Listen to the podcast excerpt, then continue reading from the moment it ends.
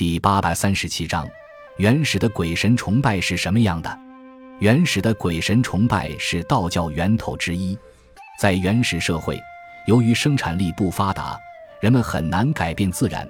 对于不能解释的自然现象，如日月星辰、风雨雷电、山川河流，都看作是神，由此产生敬畏心理，对其顶礼膜拜。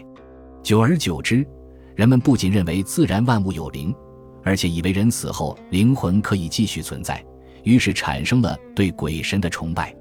各种丧葬礼仪和祭鬼、驱鬼活动随之形成。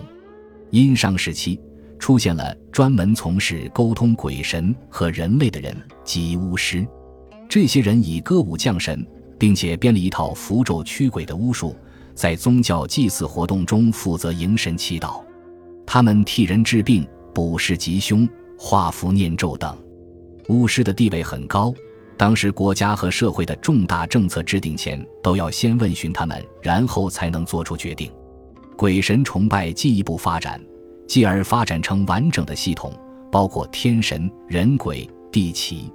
崇拜祖宗神灵和祭祀天地并列，被称为敬天尊祖。中国原始的自然崇拜是多神的崇拜，道教称为多神教，与古代的多神崇拜有很大的关系。而后世道教所谓的做法事，也是部分继承了古人鬼神祭祀礼仪和礼制。